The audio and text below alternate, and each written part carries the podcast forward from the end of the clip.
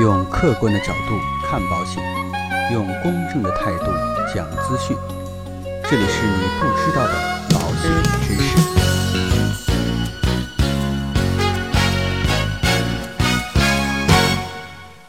友邦的进入打开了一个潘多拉魔盒。一九九二年，友邦率先将代理人机制引入中国，并在当年年底培养出内地市场第一批三十六位寿险营销员，成为上海滩最早的跑街先生或者跑街小姐。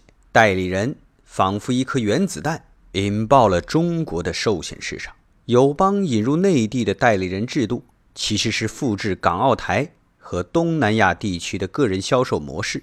这一模式在台湾地区取得了巨大成功，内地也是一样。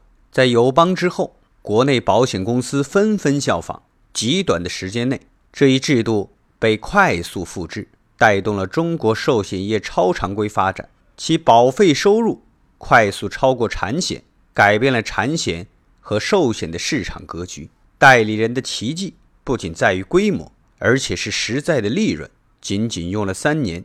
友邦就实现了盈利，而普通保险公司的盈利周期在五到七年。一九九六年以来，中国寿险市场保费收入以每年百分之四十的速度增长，这主要归功于寿险的个人营销。二零零四年，中国的代理人大军已经扩充到了一百五十多万人。二零零七年六月底，全国共有保险营销员一百七十万人。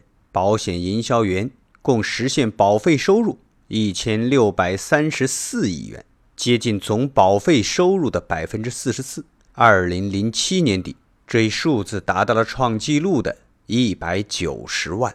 其实前后进入的人远不止这些。二零零七年，中国财经大学教授、保险行业著名的学者郝衍苏估计出了一个惊人的数据。按照该行业每年百分之七十的人员淘汰率，寿险业在中国发展的十五年间，共有两千五百万人做过或正在做保险营销，相当于每五十个中国人当中就有一个卖过保险。数字可能有出入，但是代理人制度的影响可见一斑。内地寿险市场第一代外援平安人寿首席顾问黄义庚这样说。个人寿险营销员的贡献非常了不起，全国个人寿险营销员大概一百三十五万左右，每天都拿着包拜访客户，一日一访，一天可以拜访一百万户家庭，一个月可以拜访三千万户家庭，一年可以拜访三万六千五百万户家庭。他们一年给三万六千五百万户家庭带来信息。走遍大街小巷，曾有人这样直言不讳地描述寿险代理人对保险行业发展的贡献：没有个人营销，就没有中国保险业的今天。另一个不可否认的事实是，做代理人改变了很多人的命运。一九九六年，一位名叫季金秀的女工进入友邦，成为一名寿险代理人。